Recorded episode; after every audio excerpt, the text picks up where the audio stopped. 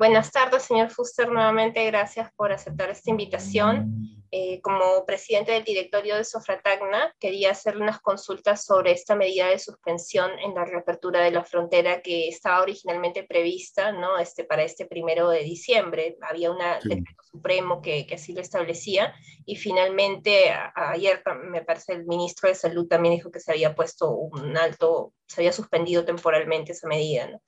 Eh, quería consultarle primero si les han dado alguna explicación de los motivos, en cuánto tiempo se va a evaluar, qué es lo que más o menos ustedes saben de eso.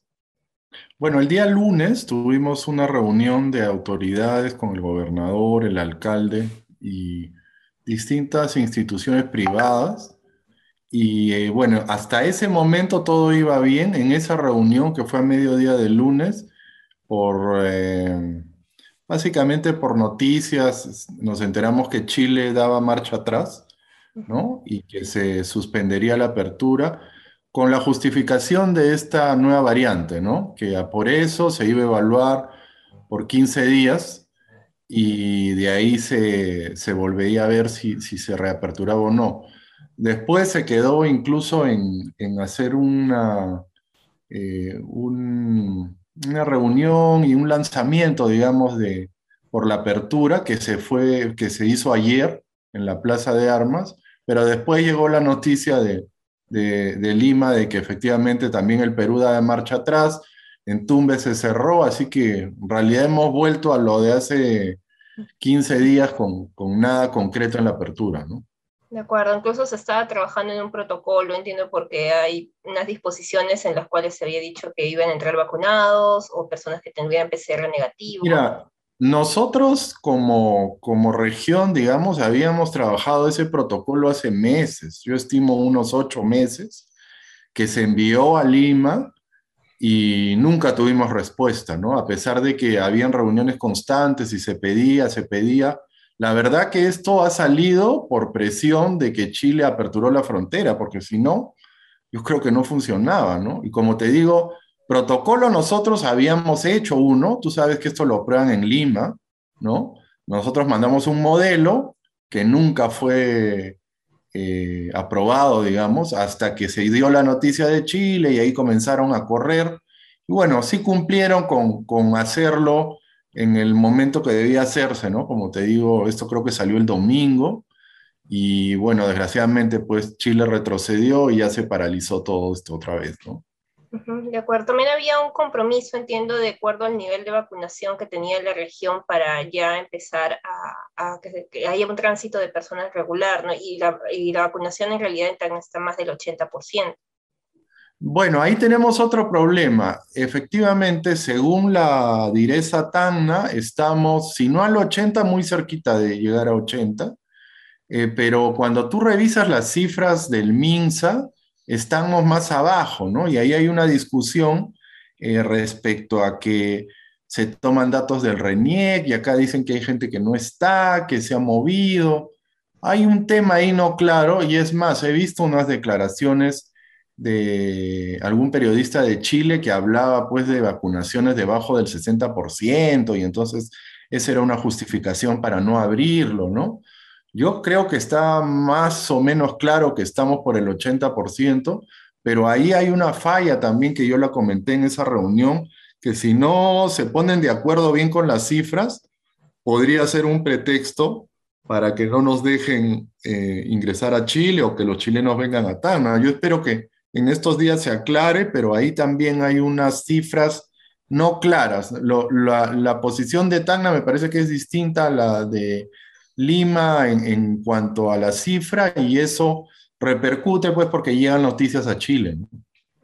Y ellos creo que están pidiendo que también haya una, una meta a nivel nacional, no solamente de la región. ¿En algún momento les han comentado de eso? No? la verdad que yo, de lo que he visto y he conversado también con, con el doctor Galdos, que es el, director aquí de, de Direza, eh, nunca le hablaron de, de, de, cantidades de vacunados, ¿no? Eh, más bien se habían pedido visitar Tacna, querían ver cómo funcionaba la parte eh, de servicios, la, eh, los locales estos de, con atención al público, ¿no? Eh, y habían programado una visita a Tacna, creo que era esta semana y la próxima semana el equipo de Tacna iba a ir a Arica, ¿no? Eh, pero al final pues ya se frustró. Pero en realidad lo que han ellos pedido en el protocolo era más o menos lo que se, se iba a pedir, ¿no? Que no era tan sencillo para nosotros, porque ellos incluso piden un seguro, que si bien no es muy caro, no, yo creo que deben estar como en 25 dólares, no creo que sea más, ya es un costo adicional para nosotros, ¿no? Mientras que nosotros no les estamos pidiendo nada, ¿no? Eh, pero esto de, de las dos vacunas o la prueba PCR era más o menos lo mismo, ¿no? Ya eso encarece las cosas definitivamente. ¿no? De acuerdo. Y para las operaciones que ustedes tienen, eh, ¿qué tan necesaria es esta reapertura de la actividad eh, comercial por vía terrestre? Me parece que el, transporte de carga sigue normal, ¿no? Sí, nosotros como zona franca en realidad mm, no hemos tenido problemas, salvo los meses más críticos donde se cerró toda la operación, que incluso nosotros seguíamos operando, ¿no? Pero como no habían centros comerciales, eh, no había movimiento, no había movimiento de personas, un par de meses que se paralizó y después hemos retomado los números, los números de este año están muy parecidos a los del 2019, eh, entonces en realidad nosotros no nos ha afectado mucho, ¿no? Claro que hay ahí un, hay un, como nuestra recaudación es en soles, eh, hay una distorsión, primero por el tipo de cambio, ¿no? Porque del 19 al 21, pues hay una diferencia como de 50 centavos. Y eso, más o menos para que tengas una idea, la parte de la zona comercial mueve 110 millones de dólares al año, más o menos, ¿no? Entonces, con un cambio así, sube la recaudación. Y lo otro que ha afectado mucho es, son los fletes, ¿no? De pagar 2.500, 2.000 dólares por un contenedor hoy están pagando 18 mil dólares. Y eso se suma al valor de la mercancía cuando nosotros hacemos la liquidación para cobrar el impuesto.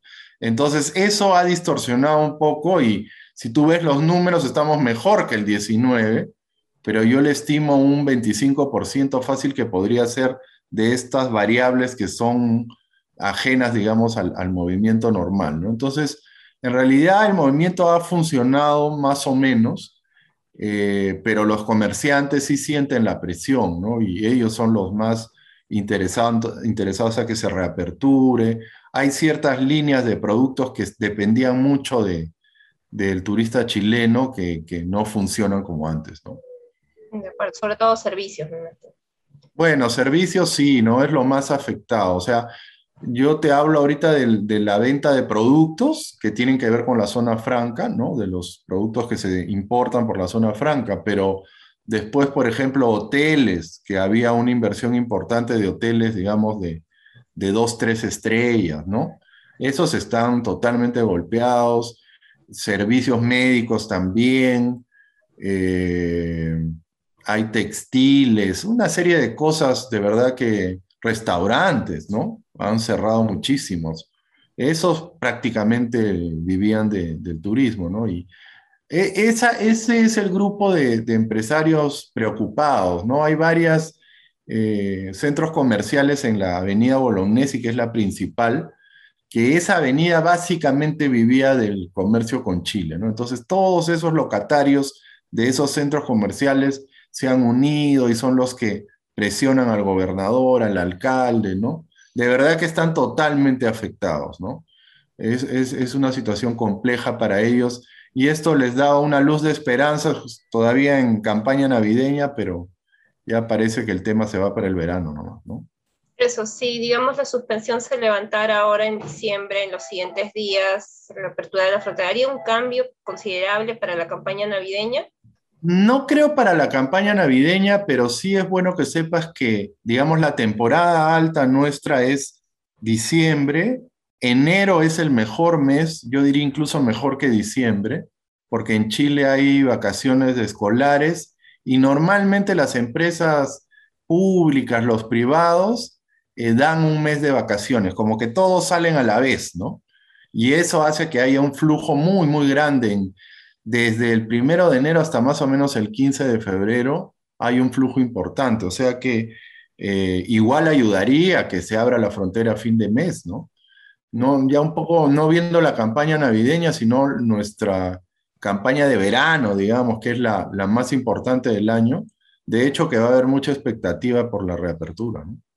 Para el 2022, sobre todo. Para el 2022, sí, así es. De acuerdo, de acuerdo. En el caso de ustedes, entonces, por el lado de carga ha seguido normal todas las operaciones. ¿Qué es lo que tienen previsto para los próximos meses que pueda pasar? Porque también hay bastante presión sobre las cargas este, internacionales, ¿no? En el comercio internacional ahorita está bastante afectado por las cargas. Sí, no, incluso acá los usuarios están bastante afectados. Ayer conversaba con uno que es un distribuidor importante de zapatillas y me decía que es la primera vez en, varios años que va a cerrar el, año con stock cero, ¿no?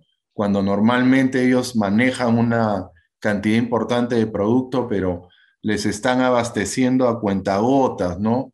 No les aseguran el pedido que tienen y llega muy poca mercancía, ¿no? Eso debe estar pasando con otros productos también y no ayuda, definitivamente no ayuda, pero eso ya escapa al control nuestro, ¿no? Hay un problema de fletes, hay un problema incluso de operación, ¿no? Las, empresas en China, en Vietnam, en Indonesia no están funcionando como, como deberían y hay ciertas líneas de productos que están atrasando la llegada, ¿no? Ok, entiendo. Muy bien, muchas gracias, señor Fuster.